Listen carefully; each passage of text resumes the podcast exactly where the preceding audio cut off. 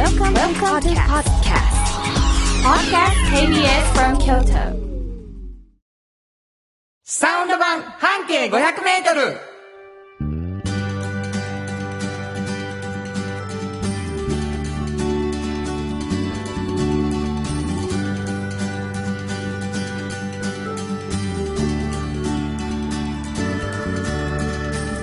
こんにちはフリーマガジン半径500メートル編集長の炎上真子です。サウンドロゴクリエイターの原田博之です。10月26日になりました。もうどんどん秋が深まっていくという感じですね。えー、この番組、サウンド版半径500メートルということでございまして、はい。えー、実は半径500メートルというフリーマガジンがございます。はい。これはあの、炎上さんが出しておられるんですけどね、どんなフリーマガジンですか？あの、ね、あるバス停からね、うん、半径500メートルをみんなで歩きまして、で、この人はすごいなっていう方を見つけて、半径500メートル取材してるの中でね、はい。もうバス停1個ずつやっていくという。そうなんです。あの、この間からちょっと思ってるんですけど、半径500メートルとなると、うんまあ、直径1キロになるから、バス停で行くと4つとか5つとか、あ、かぶってくるわけですね、ちょっとずつ。そこまでは被らないけど、まあまあね、その円はいね、くつかあるよね。あの、ダブっていくんです。ダブっていくよね。はい。だけど、まずはこのバス停と決めて、そこからじわじわと攻めて、そうです500以内やったら OK っていうことそうです、そうです、そうです。ねでもいろんな地区が混じるんですよ。そういうことよね。西陣とか上七軒とかもいろんなとこ混じって一つの地名で言えないバス停でしかそれが面白いところですねすごいですうね。んこれなんで500メートルやったのあのね自分がまあ大体歩ける距離なるほど。はいこのバス停から、そうそもういいや、このバス停からでいいやって決めて歩けるとしたら500ぐらいがうそうですね。なるほど。わ、はい。かりました。そしてもう一つ、おっちゃんとおばちゃん。はい。これはどんなフリーマガジンこれはねあのーまあおっちゃんとおばちゃんという年齢になった時に、はい。仕事がね面白くてたまらないっていう方によく出会うんですよ。しんこさんがね。はい。でそういう、まあ、先輩を見てるとね、うん。もうすごく健やかでね、まあ、年を取っていくこともすごく楽しみやし、はいあの年齢あれぐらい慣れてるかなっていうね、常にこう上に目標を持っていられるっていうので。、これまああの若い方たちに読んでほしいなと思ってるフリーマガジンです、はい、なるほど。そんな2つのフリーマガジンを出しております円城さんが、はい、取材の時に感じていること、はい、書ききれなかったこと等を紹介していくラジオ番組でございます、はい、え、おっちゃんとおばちゃんそして半径 500m というフリーマガジン欲しい方、うん、毎月1冊毎週1冊ずつ、はい、えー、プレゼントしてますね、はい、え、お便りいただけると、うん、その中から抽選でというか、希望の方にプレゼントですがどこに送ればいいですか？はい、えー、メールアドレスは5 500-kbs. 京都、数字で 500-kbs. 京都、こちらまでお願いします。はい、というわけでございまして、皆さんからのお便りお待ちしております。はい、KBS 京都ラジオからお送りしていきます、サウンド版半径 500m。今日も、張り切ってまいりましょうサウンド版半径 500m。この番組は、山陽火星、京都電機、MT 警備、土山印刷、村田機械、トヨタカローラ京都、フラットエージェンシー、日清電機の提供で心を込めてお送りします。産業化成は面白い。ケミカルな分野を超えて常識を覆しながら世界を変えてゆく。もっとお真面目に形にする。産業化成。賃貸を通して楽しい暮らしを提供するフラットエージェンシー。京都と京都を訪れる人とが出会うプラットフォームでありたい。今日も京都の街づくりを応援するフラットエージェンシー。村テックを知ってますか？人を助ける。からくり機械がパートナー。安心と誇りを持って働いていける会社です。なくてはならないまだないものを作り出し未来を描く村テック。村テック MT 鍛え抜かれた安心警備。ハキハキテキパキキビキビと誇りを持って信頼できる。警備に努めます。感動のあるセキュリティサービスも提供する株式会社 MT 新庫編集長の今日の半径500メートル。このコーナーでは京都市バスのバス停半径500メートルのエリアをご紹介するフリーマガジン半径500メートル編集長炎上真子がページに載せきれなかったこぼれ話をご紹介します。はい。というわけで、先ほども説明した通りですね、うん一つのバス停から半径500メートルで、えー取材をしたわけですが、はい。聞いている皆さんにはどこのバス停かを推測しながら聞いていただく、うんうんそういうコーナーでございます。はい。なので、ちょっとだけヒントを出します。はい。大体うまくいってません。はい。でも、今回うまくいきそうおな気そうなんですか？がします。はい。じゃあバス停のヒントをください。はい。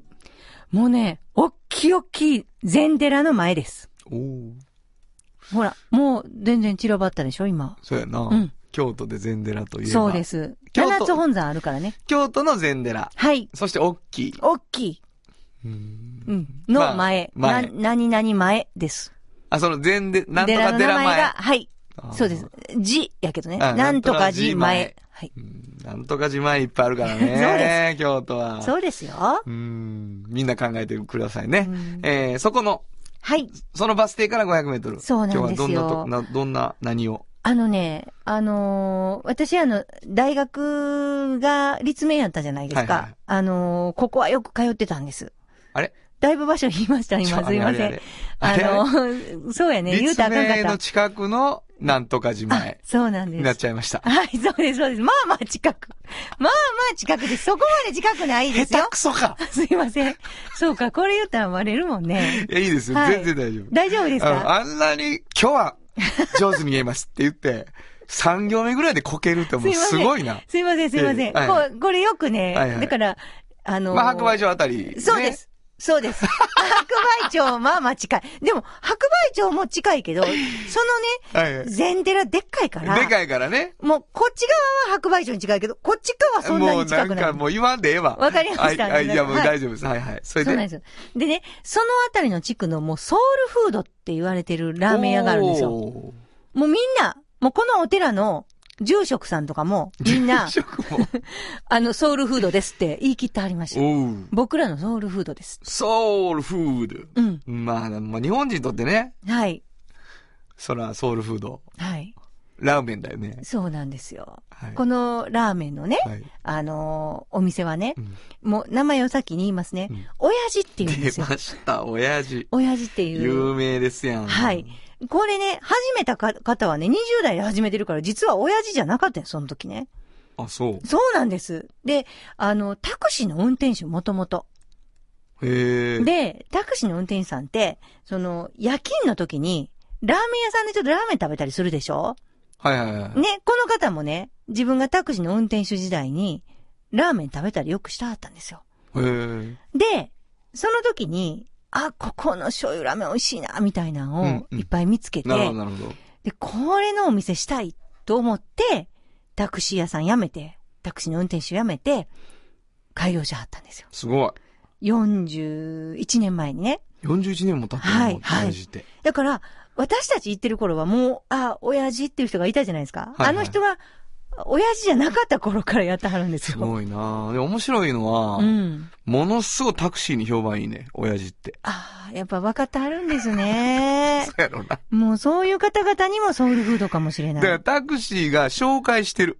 ああ、やっぱそうか。それ聞かれるやん、絶対。うんうんうんうんこれ、親父かなみたいな話になるよね、よくね。うん。もう、久しぶりに食べても美味しいです。ここ醤油ラーメンなんですよね。ね。もう黒い醤油ラーメン。黒の醤油ラーメン。でね、これ今、その時の、まあ、親父の人もいるんですよ。息子さんがね、うん。このね、あの、親父さんは片桐治さんっていう方。もうみんなが見て、ああ、この人この人と思ってる方なんですけど、はいその人の息子さんにもうなってるんですよね。あの、二人でやはる時もありますけど、はい和彦さん。で、この方引き継いでるんですけど、やっぱりね、まあ、今でも行列できる時もあるしね。すごいね。満員の時もあるんですけど、やっぱね、こんだけの人気店ね、ものすごくプレッシャーなんですよ。うん味変わったってあ、まあ、そらそうや。言われるから、絶対言われるうんそらと。もう絶対言われるんですよ。もうそれをなんとかね、乗り越えていかなあかんから。うん。私、今はやっとね、あ、前の味やなとかね、あ、言われるようになった。言われるようになった、言うたあったんですよ。まあでもね、もうラーメンを、ラーメンを食った後のやつって全員評論家気取りやからな。そうそうそもうそんなもんもう、いや、お前作れへんやろっていう。何が分かってる感じで言ってる。で、まあ、それでも消費者の権利やから、それは。うんうんうん言言わしてあげてください。もうね、あの、でもね、もう何にも怖くて教えてくれないんですよ。本当に背中見てやれみたいな感じのお父ちゃん。お父さんでね。とにかく10年間黙ってやれって言われたんですよ。あ何も言わんと10年は。はい。もうとにかく見て、もうああだこうだ言わんと10年とにかく黙って頑張ってやってみって言われて、それが過ぎてから、ちょっとだけ任されるようになってきたなるほど。で、でもね、未だに、ま、お父さんの蕎麦の揚げ方、叶わへんのですって。ええすごいな。もう、ものすごい手際が良くてうまいんですって、蕎麦の揚げ方が。まだできませんわ、言って私に言うとありましたけどね。で、餃子とかも、もうそういうセカンド商品もないんですよ、ここは。そやんな。もう、ラーメン一本。醤油ラーメンの。もうみんな行きたなって場所聞こうかな。はい。これ、あの、妙心寺前です。妙心寺前はい。妙心寺前はい。のバス停からはどう行けばいいですか？もうね、もう歩いてすぐ、バス停から、妙、妙心寺に向かって、あ妙心バス停から妙心寺に向かう。向かって歩いたら、もう妙心寺の前に道があるんですよ。あれ、なんていうの道妙心でしょうね。寺道かな？妙心寺かいやわら。からんけど。それを、もう、もう曲がった時に見えます？曲がった時に見える。はい。まあ、親父と検索していただいたら、はい間違いなく出てくると思います。東に向かって歩いたら見えます。はい。わかりました。新婚編集長の今日の半径500メートル。今日は京都市バス妙心寺前停留所の半径500メートルからでした。サウンド版半径500メートル。じっと支えて未来を開き京都で100年超えました大きな電気を使える電気に変えてお役立ちお役立ちみんなの暮らしをつなぐのだ日清電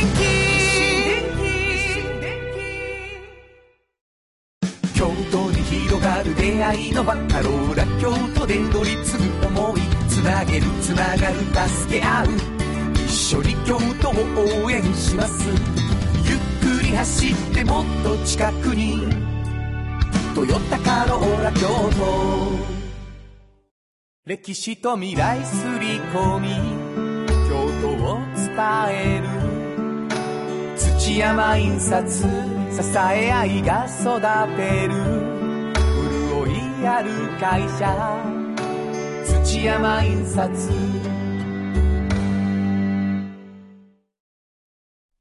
原田博之の音楽機構。このコーナーは私炎上真子が独断と偏見で原田さんの曲を皆さんにお届けするコーナーでなんす。ということでしょうありがとうございます。あのー、どうしようかなと思ってたんですけどうんね。うんうん。今月の新曲っていうのを、はい。あのー、まあ、ハラダイスんじゃない10月が、もうほんでもう新曲を書いてるっていう時間がね、時間っていうか、気持ち的にこう新しいものにこの後行くんですけど、僕。はい。はい。えー、ハラダイス終わってからね、うん来年に向けてもスタートするわけなんだけど、えっ、と、わあどうしよう今月新曲がと思ってたんですけど、一つ新曲を書く機会をいただきました。ですねこれ珍しくあのサウンドロゴうん。を新曲として紹介させていただこうと思うんですけど、うんうん。あのー最近ある人からね、うんうん。あのー原さん、うん。ラジオ聞いてますっていうわけ。うんあの、ちょっと質問があるんですけど、うんあの、一人で語られる時ありますよねって言って、で、あのーあの話、この一曲の話をしたんだっけ。エンディングのね。はい。で、あの、えーこんなことで私はこの曲が大好きでした。それでは聴いてください。誰々の何々って、うん原田さんがおっしゃいますよねって、その後必ずあの、主題歌になるんですけど、どういうことでしょうって言うわけよね。ほんで、俺さ、ピンと来て、あれ？もしかして、あの、アーカイブで聞いておられますよねって言ったら、うんあ、あはいって言って、うんで。実はアーカイブで聞くと、うんうんあの、ジャスラック登録曲がうん。聞けないんですよ。うんうん。だから、ねまとめてアーカイブで聞いてる人は、あの、今日の一曲とか、うんもう一曲とか、うんだからあの話この一曲とかで流れる曲を知らない。そうよね。すごい不自然になってるっていう話になって、うちの伊藤がね、はいはいあのーそこになんか原田さんの曲が、うん。ここでは曲が流れてるんだよっていう曲があったらいいんじゃないでしょうか。本当はね、っていうね。本当はね、うんうん作りました。はい。えー今日はあ私の新曲を聴いていただきたいと思います。まずは聴いてください。よろしくどうぞ。本当はここでジャスラック登録の名曲が流れてるんだよ面白すぎる。これは。だよー言うてるのうんがやっぱり笑けますね。これを聞きたいから、もう、アーカイブで聞きたくなるね。あの、ユーミンの何々ですとか言った後にこれがかかんねえからね。そうです。毎回ね、うん。あのーそういうシステムに変えていこうと思って。嬉しいわ。だまあ、あれちゃうかなあの、今日の一曲、もう話だけして、うん。毎回これ流れる。これ流れて面白すぎるやんね。うん。これ、さっき、あの、うん。生で演奏してね、はいはいシンコが前でうんう、んそれ聞いてて、うん多分本当に簡単そうやと思ったんでしょうね。私のエレキギターのエフェクターで、ギュイーンっていうやつでやらせてください。でもわけのわからへん申し出をね。いや、これ、どうせね。何どうせ？いやいや、流れてるんだよ、言うんやったら、うんそういうバージョンもあってもいいじゃいや、ないですか。バージョン違いをね、うんあの、ついにシンコが、うん。私のエレキギターで歌えっていう、そうそうそあの、発言をしましたのえ、で、どんなコードでしたっけ？あれ、G です。あ、よっしゃいける。G はいける。D です。あ、D、D もね、練習してね、あの、べちゃってするやつでしょ？C で。す。もう、得意。C マイナーが入ってる。C マイナーも得意。あ、得意だ。もう先生に、ギターの先生に教えてもらって、もう、C マイナーどんなうまいか。すごい嬉しい。じゃあ、えーはいまずは、あのあ、もうちょっとしたら確認してください。アーカイブの方はいのね。アーカイブの方では曲は聴けないけど、僕の今の曲が聴けるようになる。わかりました3回。で、はいそのうち、シンコの、はいえーギュイーンというエフェクタうんーを使った、めっちゃかっこいいのにする。あのー私の、私のエフェクターじゃダメですかっていうね。うんあの、ギターじゃなくてエフェクターを押してくるやつっていう、よくわからないことになってるんですけども、えー今日は私の新曲を聴いていただきました。えー、原田博之の音楽機構でした。サウンド版半径500メートル。え、10月からスタートしました、えー、ラジオドラマなんですけれども、はいはいはい原田さん、あのーまあ、ここ、4話まで来ましたけど、4話ね、今日ね。3話までの中で、はいはい。結構やっぱりね、まあまあ難しい話とかあるじゃないですか。難しい話。はい。陰陽師やったりね。まあ主人公陰陽師おるし主人公あのーちょっと、あのー裏の川があったりとか、はいはいはいで、えー、蕎麦屋もやってるでしょあの人。えー、そう、陰陽師しながらね。ね、や、うんやっている。ひろしさんね。内緒にして、はいはい幸恵さんには。はい。ほんで、えー、そこに、甥っ子の、あのー、しゅんくんしゅんくんがはい、越してきてる。はいはいで、しゅんくんは、有薬局に勤めてんやね。はい、有役務で、めてます。なんかそこに猫も2匹いるでしょ？あえて、まあ、陰陽師の技でね。そうそう。猫になっとる。そうそうそう。で、その猫がん人間の言葉喋るじゃないですか。そうですねにゃーとか言ってるけども。うん何も難しないな。いや、それは、今話してるからやけあ、ど、そういうこと。結構難しいと思うんですよ、私ね。複雑ってこと複雑、複雑。あなるほどなるほどだから面白いんやけど。うん。で、まあ、そんなんが来たけど、やっぱり、しゅんくん決意表明もこの間したことだし、はいはい今日はちょっと、あのー内容が、違うの？はい。やっぱりちょっとあのまあ知ってるけどな、俺もやったし。就職した先のね、うんうん。あのーいろいろと。しゅんくんがしゅんくんの研修の話やね。はいはいはい。それ。にちょっと行くというね。ことですか？はいわかりました。じゃはいあちょっと毛色が違うお話。そうですそうですっていうわけでございます、ね。はいあのーアーカイブをうん。聞き直してください。はい、そうです。追いかけてきて。ね。あ、わかほんまると思う。ほんま独立してそれだけすぐ聞けるようにしてあげたいぐらいだけど、うんうんうんうんそんなことはしません。1時間毎回聞いてくださいね。はいえー、というわけでございまして、第4週になりました。それでは、どうぞお楽しみくださいお楽しみください。有薬局半径500メートル物語ここは京都市内にある小さな蕎麦屋長寿庵。そこでは、ひろしと幸恵夫婦が仲睦まじく店を営んでいました。しかし、ひろしには、幸恵に言えない秘密が二つあったのです。一つは、彼が陰陽師という裏の顔を持っていること。そしてもう一つは、学生時代、ヤンキーを束ねていたことなのです。そこへ、春というヒロシの甥っ子が釉薬局へ就職し、東京から越してきました。そこから二人の平穏だった日々が変わっていく、かもしれないのです。とまあ、ここまでがいつものオープニングなんやけどな、シュン。え、てか何オープニングって、そもそも誰が喋ってんの？今日はシュンのちょっといい話を聞きたい。レバー引いてやるから。ちょっといい、レバー。それどっかで見たことある番組？あるやろ、有薬局でのエピソードとか。いや、まあ、あるっちゃあるけど。ちょっといい、ちょっといい？早いよ。何も話してないでしょ？よろしくね、しゅんちゃん。あんた誰よ？何なの？この展開。陰陽師とか出ないの？いいの？それで。第4話、春の釉薬局半径500メートル物語、エピソード1。は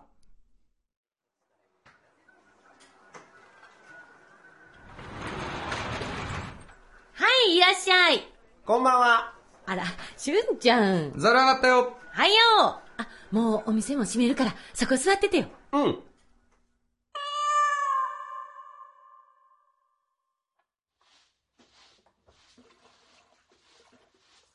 うわー、二人とも、そんなところまで掃除するんだ。当たり前やん。お店は自分の体と一緒や。毎日ピカピカにせんと。しゅんちゃんはどない？お仕事の方。釉薬局？もう慣れた？周りの先輩とかにはほんと優しくしてもらってるんだけどさ、覚えることが多くて、大変やね。今10月だから、もう半年か。あっという間だったかな。まだ入社式のこと覚えてるわ。あれね。大変だったんだからね。みんな勝手に入ってきて。その分俺らもこってり絞られたかな。当たり前だよ。半年勤めて、なんか楽しいことあった？あるよあるよ。ちょっとしたことだけどね。この間、患者さんにさ、いつもの薬にジェネリック出ましたけどどうされますか？ってお伺いしたらさ、あんたに任せてるし、何でもええで、なんて言われちゃってさ、なんや、ジェネリックって。ジェネリックっていうのは、うんうん。ジェネリックっていうのは、うんうんうん。近いよ。ジェネリックっていうのは、ジェネリック医薬品のことだよ。ジェネリック医薬品ね。なるほどなるほど。知ってるの？あれやろ？ネグリジェみたいなもんやろ？全然違うよ。ジェネリックは、後発医薬品って意味なんだよ。お薬はね、開発するのに、すっごくお金と時間がかかるんだよ。お薬って結構高いもんねう。ん。でも、時間が経つと特許が切れるから、同じ有効成分で安全性やら品質、効き目も同じ薬がコストをかけずに作ることができるんだよ。だから後発医薬品なんや。でもね、同じ薬なのに、いっぱいジェネリックがあるんだよ。いろんな製薬会社が作るからね。同じ薬がいっぱいあったら、どれ選ぶか悩むわね。同じお蕎麦屋さんがたくさん並んでたら悩むでしょ？いや、俺は長寿庵一択やな。私も。そ、そうだったね。で、でも、店によって味が違うじゃない？そりゃそうやん。蕎麦は蕎麦でも二八もあれば十ありもあるし。だしも、カツオ多めか昆布多めかで分かれるしね。そうそう。お蕎麦って言ってもそれだけあるように、同じ成分の薬でも飲みやすさとか、貼り薬なら剥がれにくいとか、ちゃんと安定して流通してるかとか、見極めなきゃならないんだよ。釉薬局はそこを大切にして、ジェネリックの薬を選んでるんだよね。あれ？どこにあるの？え？見つからへんねんけど。何が？ここの話のオチ。オチなんかないよまあお客さんに親切なのはいいことやな。でも、いっぱい覚えなあかんのと違う？だから毎日勉強だよ。国家試験の時より勉強してるよ。同じ薬でも、ジェネリックが出ましたけどどうされますかって聞かれたら、ちょっと不安になる人もいるじゃんそら勝手に帰んなやって思う人もおるわな。だから、学んだことをベースに患者さんの不安を取り除いて納得してもらうんだけど、やっぱり僕と違って釉薬局の先輩たちは、とっても上手に説明できちゃうんだよね。ニコニコしながら。僕なんてまだしどろもどろ。俺も蕎麦打ち始めた頃は不安やったからな。しどろもどろ。経験つまな、不安は自信に変わらへんからね。しどろもどろ。いや、変なとこ真似しなくていいから。でも、この間はそのジェネリックに変えることを患者さんから任せてもらえたんでしょ？そうなんだよ。その前から色々と相談を受けていた患者さんだったから、信頼してもらえてるみたいで嬉しかったな。そうやって信頼を積み重ねることが、いい経験になっていくんや。うん、頑張るよ。ところで、え？どこにあるんや？な、何が？この話のオチ。だからオチなんかないってばしゅんちゃん、有薬局で日々頑張っていますね。うんうん。こ、これでいいの？ちょっといい。ちょっといい。よかったわよ、しゅんちゃん。だから誰？では、また来週をお楽しみに。提供は有薬局でした。っていう薬局。明日をつなぐ有薬局。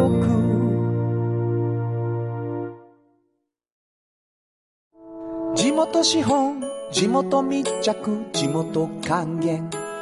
京都電気は電気からあなたの会社を応援します。ポジティブなエネルギーに変えよう。京都電気。賃貸を通して楽しい暮らしを提供するフラットエージェンシー。京都と京都を訪れる人とが出会うプラットフォームでありたい。今日も京都の街づくりを応援するフラットエージェンシー。はい、というわけでございましてね。はい。もう、クスクスクスクス進行を笑いながら聞く面にはね。白いもん。ちょっといいも。のすごい、ものすごい Q シートにイラスト描いて聞いてましたけど。もう、な、こんな感じ？ラジオ聞く人っていう感じでございました。はい。次のコーナーに行きましょう。はいおっちゃんとおばちゃん。このコーナーでは仕事の見え方が少し変わるフリーマガジン、おっちゃんとおばちゃんの中から、毎日仕事が楽しくてたまらないという熱い人、またその予備軍の人々をご紹介します。はい。えー、まあ若い人たちがね、うんかっこいいなと思うおっちゃんとおばちゃんを紹介して、自分のお未来予想図にしてほしいと、そういうことだと思うんですけどね。はい。そのおっちゃんとおばちゃんからですね、うん。私の本が出ました。はい。ありがとうございます。ありがとうございますえー音楽で生きていく11の方法というね。はいどうですか？おっちゃんとおばちゃん総書ね。そうでしょうね。第一号シシリーズになっていくっていうね。いや、だから、あのーなんて言うんですか？こうやって楽しく生きているうん、おっちゃんとおばちゃんっていう、その秘訣を聞くっていうね、改めて。うーん、かけてるんでしょうか、うん、もうバッチリですよ。本当ですか？あ、ぜひ皆さんに、あのーどこで買えるの？もうい、いろんな本屋に出ています。そして私ところのネットでも買えます。ユニオン A というはい。検索していただいて、はいそこで通販してる。うんね、ぜひ買ってき読んでほしいとあの、半径の表紙書いてる森花が想定してますんでね。はい。もうすごい素敵な表紙になりま。ものすごくかっこいいですよね、ありがとう。原田さん、すごいね。誰や？すごいね、原田さん。ね というわけでございまして、はいえ今日はどんな方を紹介してくださいはい。ますか？今日はね、はいあのーサンプラスチックスっていうね、はい。あのー、京阪な学研都市にある、うんうんうんうんあのー一つの、まあ、中小企業の社長さん、はい。桃井さんっていう方なんですけど、この方の、あの、話を取材でし、聞いたときに、はいはいはい。もう、まあ、おっちゃんとおばちゃんの内容もすごく意気、意気投合させてもらったんですけど、もうこの方がすごくね、あの、面白くて。あの、おっちゃんとおばちゃんってね、あの、載せたりするときにね、この人すごい向いてんでとかいうのをね、よく聞くんですよね。はいはいはいあの、で、えー、そうなんですかって言って、最初、何もオファーかけずにお話ししに行くんですよ。うんうんで、めちゃくちゃ面白かってね、その方が。はいはいこれはすごいなと思って、あのーいろんな、あの、機械メーカーとかね、あのいろんな量産を作ってらっしゃる方にお会いして、いろいろ思うこともあるんですけど、すごいまた新鮮な気持ちになった人なんですね。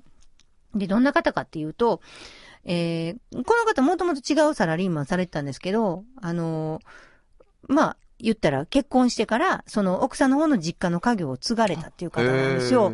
で、どんな会社かっていうとね、言ったら、あの、プラスチック容器と、ヨーグルトのカップとか、ほうほうほう。あるでしょ、はいはいはい。で、あと、ハーゲンダッツのアイスクリームのカップとか、うんうんああいうものを、あの、作ってらっしゃる方なんですよね。作ってらっしゃる、えー会社の社長さんなんですけど、プラスチック。プラスチックの。で、ああいうのってね、ものすごくたくさん作らなあかんけど、食品を入れるでしょ、はいはいはい。最後。そうだね。そしたら、やっぱり衛生状態もやっぱり良くないとダメやし、で、たくさんたくさん作るっていうことをするときに、衛生状態も良くて、で、綺麗に貼ってとかいうのを考えたりすると、その、例えば中国でたくさん作ってるものがあったとしても、その、衛生状態どうやろうとかね。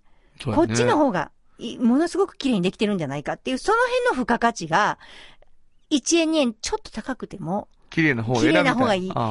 本当はあの、食品メーカーはみんな思っている。なるほど。でも、なかなかそういうものが出てなかったからないけれど、うんうんこ、ここが作り始めてる。これ日本で作ってはんの？日本で。へえ、すごい。その代わりちょっと高いんですよね。まあ、そらそうなんだよね。それで、えー、たくさん作らないといけないじゃないですか、本当に。はい。そしたら、よりたくさん作るために、例えば、あれ、ラベルとか貼ってあるでしょ？あのはいはいカップに、うんあのラベルを、まあ、ピーって貼るんですけど、その作業とかも全部どのタイミングでやんのとかもあるんですよ。はいはいはい。で、そんなんもすべて、私びっくりしたんですけど、その機械から作るんですよね。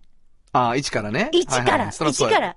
あ、ほんまにそう思ってました。うん私ね、プラスチックのカップを作るから、このカップを作ってるって思ってるけど、カップを作る機械から作らなあかんやっていうことはっていうのに、あの、はいはいピンと来るまで時間がかかったんですよ。なるほど、なるほど。だから、あの、その機械を作ってるから、なるほど。普通はね、産業機械ってね、産業機械屋さんがあるんですよ。そうですねで。、そこに特注で頼むんですよ。はいはいはい。でもね、特注で最初頼もうとしたけど、うんどんな要領で作ったらいいのかっていうのを自分らの方がよくわかってるから、なるほど、なるほどもうカ。スタマイズしきれなくなって、うん、なるほど。結、局その機械を作るところからやり出した。やり出した。へえ。なので、無敵なんですよ。ほんまやね。うんほんまやわ。もう、あの、どんなんを作ってくれって言われても、そこから作れるから。そうですね。ほんまやわ。だからもう、ほんまのメーカーって、だから言うたらね、アンパン作るときにアンパン作る機械から作れるもんなんですよ。うん、うん、うん。そうだね。わかります？わかりますよ。焼くオーブンから作ってるみたいな。はいはい。そんなノリでやってはるんですよ。うん、なるでほど。私そこまでしなあかんやなっていうのを、なんか、お、おうどんとか、そんなんやったらちょっとね、想像つくんですけどね。何もかも自分で。そうそう、製麺からやるとか。でも製麺機から作るってことそういうことです。そういうことです。でも時々カスタマイズしてそこまでこだわるとこあるじゃないですそか。らそうです。こういう機械でもそうなんやっていうのを初めて知って。で、この方の面白いのは、例えば、安心して働ける会社、安定してるってことを言うためにはね、新入社員の方に、例えばその方が20代やったら、まあ、40年間は、全然大丈夫っていう計画を、その方に見せないと安心できない。あ、なるほど、なるほど。それぐらい先までう、ん。ちゃんと作ってる。その計画書を。あ、なるほどね。うんへえ、面だから白いな。、安心させるっていうのはそういうことって言って。この社長は、その、どんなところで、今の、今の売り上げがとかね、そういうこう未来の売り上げがとか、こう、おぼろげに言うんじゃなくて、すごいその、具体的なところを。見せてうちの会社に来るっていうことは、向そうこう40年仕事あるぞっていうそうことね。そうそうそうそうそううん。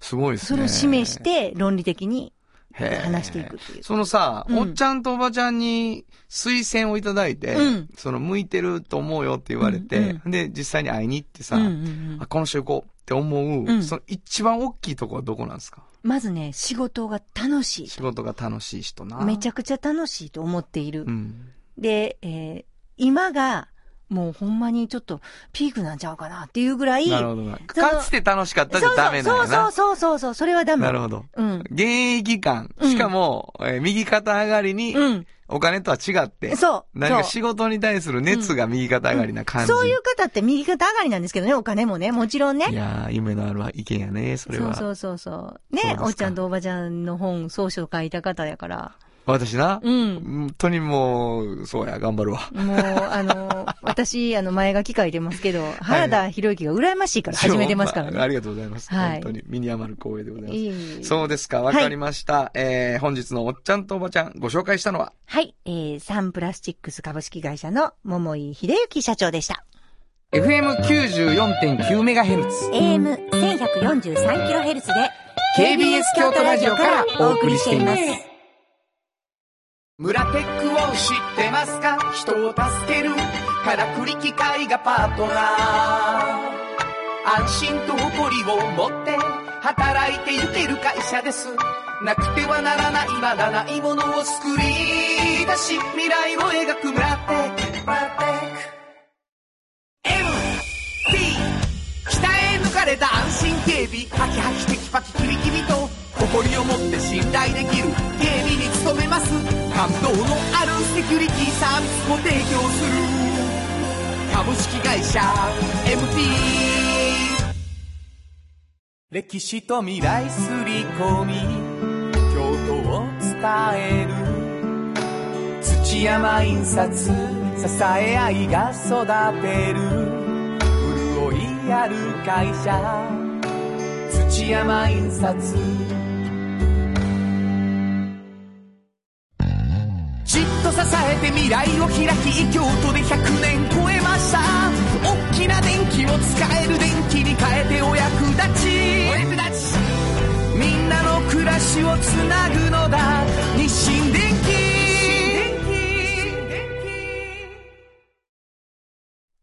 原田博之の。サウンド話。このパートはサウンドロゴクリエイターとして大活躍中の原田博之がサウンドに関するあれこれをお話しさせていただきます。ありがとうございます。あのーサウンドロゴクリエイターとしてですね、あの、コマーシャルソング、この番組のものをずっと書かせてもらってるんですけど、うんうん。えー10月19日にハラダイスライブがありましてですね、えー今年の、おハラダイスを応援してくださった皆さんに僕感謝で、えーサウンドロゴいくつか新作を作ったんですけどね、えーその中からちょっとご紹介をしようかなと思うんです。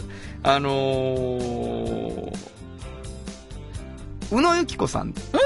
えーこれはあのーユニオン A さんがはい。僕の前に本書籍を出されてて、そうですね。僕とシンコが出会うきっかけになった方なんそうですね。です。で本当や。豆乳パティシエでね、うんうんで彼女が、えーまあ、ケーキ、うん。アレルギー対策もう完璧なものっていうのを目指して作ってはったんですけど、カレーに手を出したんです、うんうん。今回で宇野由紀子のカレー、うん。これもうあのアレルギーのある人ほとんどの人が食べられるカレーというのはいはい。を一生懸命作ってまして、うんうん。で今回その曲をあ。作らせていただいたので、うん。えー ちょっと聞いていただきたいと思います。えー、虫屋市内さんで、宇野由紀子のカレみんなで食べられるカレー。食の制限があるすべての人にツと野菜だけでできたカレーカレーが大好きなすべての人に植物性料理研究家宇野由紀子が世界にお届け自慢のカレーあれあれ美味しいめちゃめちゃ嬉しいわあすごいが溢れてるその名も宇野由紀子のカレーカレーカレー宇野由紀子のカレー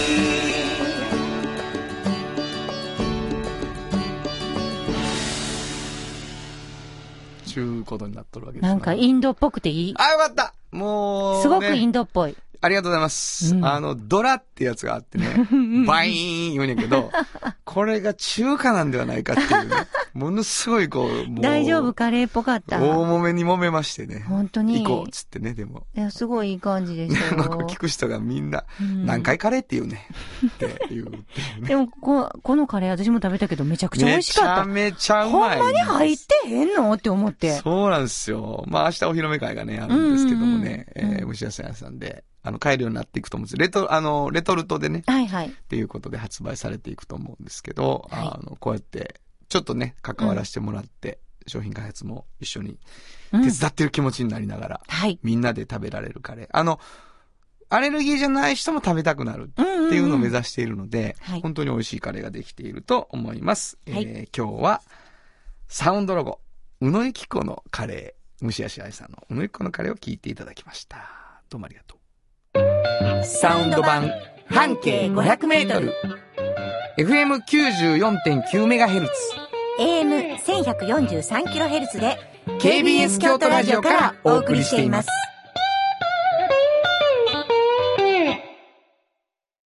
あの話、この一曲。このコーナーは僕たちそれぞれがこれまでの人生で印象に残っているちょっといい話をご紹介するとともに、その話にぴったりの一曲をお届けするコーナーです。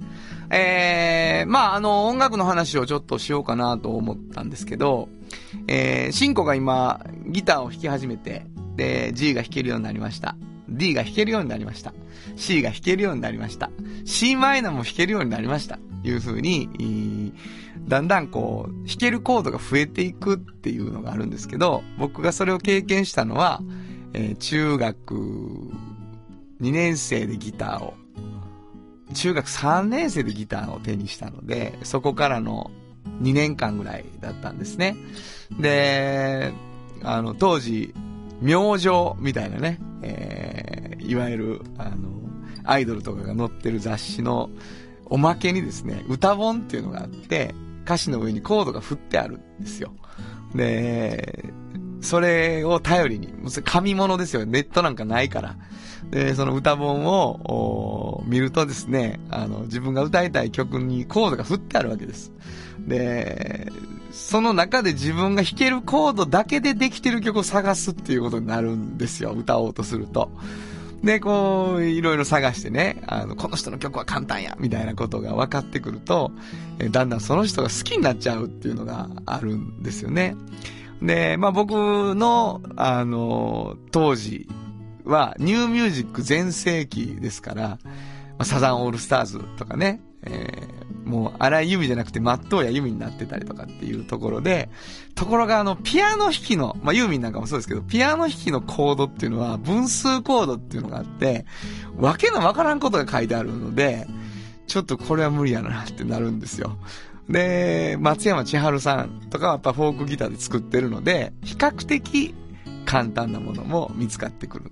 ところがやっぱり、ちょっと不良に憧れたりとか、あの、ヤンキーな感じを、って思うとね、あの、ちょっとフォークじゃなみたいなところも出てくるわけです。で、まあ当時僕らやったら、えー、横浜銀杯みたいなね、そういうロックンロールなものっていうのも、比較的簡単なんだけど、これは今度エレキギターじゃないとなかなかかっこよくないっていうことになっちゃうので、っていう中で、えー、私が見つけた、ちょっと不良でフォークギターで弾いてもめっちゃいいっていうのが、カイバンドっていうバンドでございまして、これはね、もう、甲斐義弘っていう、そのボーカリストが、まあ僕大好きなんですけど、もう本当にかっこ悪いんですよね、甲斐さん。なんかこう、すっげえかっこつけてるから、すっげえかっこ悪い。って、それがすげえかっこいいっていう感じがあって、なんかこう、アウトローみたいなね、曲とか、漂流者って書いてね。で、それをまあ暴走族チックなもうデザインにしたファンがみんなもうピンクのサテンのロングのやつにアウトローって書いてライブ見に来るみたいな、そういう感じでしたよ。で、こう、なんかちょっとこう、なんていうかな、憂い、憂いのある、で、ちょっと映画チックな歌も多くてですね、えー大好きになりました。で、まあ、歌本の中では、そのアルバムの曲はもうないわけですよ。僕らの時代だったらヒーローとかね、えーそういう曲だけしか載ってないから、これはちょっとお金を出して、あの、おまけじゃなくて、海バンド集、海バンド楽譜集みたいなのを買おうみたいなことになってね、えーそれを買って、えーたくさん海さんの曲を一生懸命ギターで弾いて歌いました。一曲ずつ弾けるようになっていくっていうことで、えーまあ、世界観としては、あの、カイバンドってどっちかっていうと、ハードボイルドなので、僕の世界観とは全然違うんですけど、実はそのメロディーの持っていき方とか、えー語尾とか、えー、カイさんってほとんど英語使わないので、あの、日本語で全部を処理していくとかっていうこともすごく影響を受けたなと思いますね。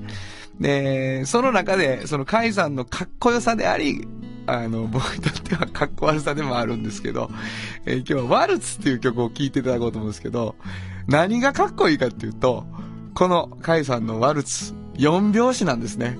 めっちゃおもろいでしょ ?3 拍子のワルツっていうタイトルつけて4拍子なんですけど、えー大好きな曲で、なんかどこかで僕の原点の一曲な気がします。えー今日はこの一曲をお届けしたいと思います。カイバンドでワルツ。本当はここでジャスラック登録の名曲が流れてるんだよ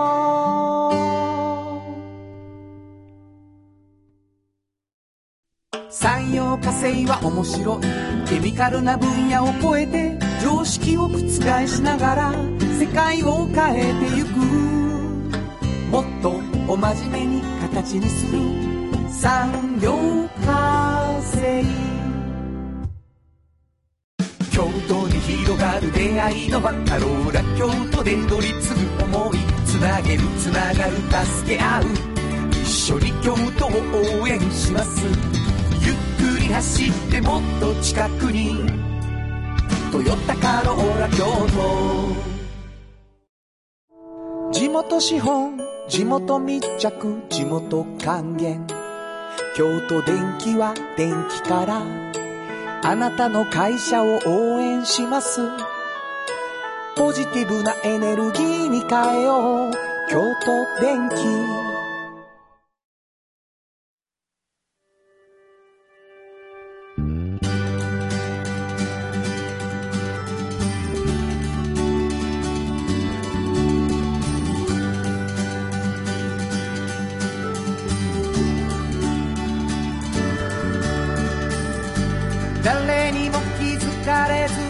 こにある。素敵なこだわりと哲学を見つけて感じて言葉に変えて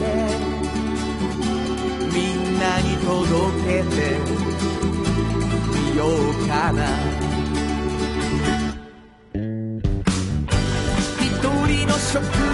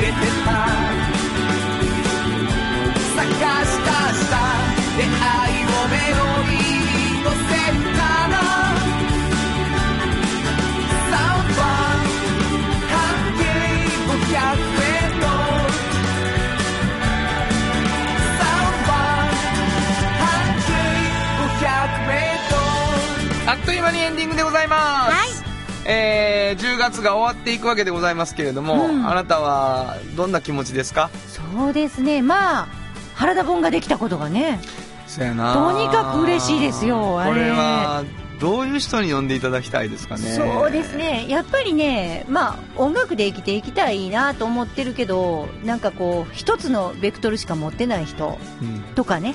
あと音楽ではないけれどなんかで食っていきたいんやけどその夢が実現するのか迷ってる人とかね、うん。悩んでる人とかまあ様々だと思うんですけどそういう方にとにかくこういう方法があんやでっていうね。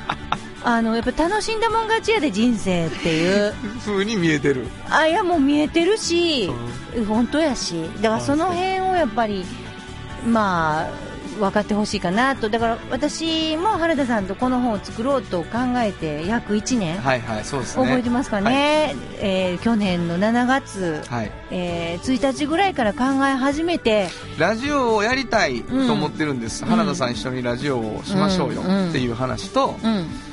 原田さん本うちで出したらいいんじゃないですかっていう話が同時並行でね、そうでしたね、はい。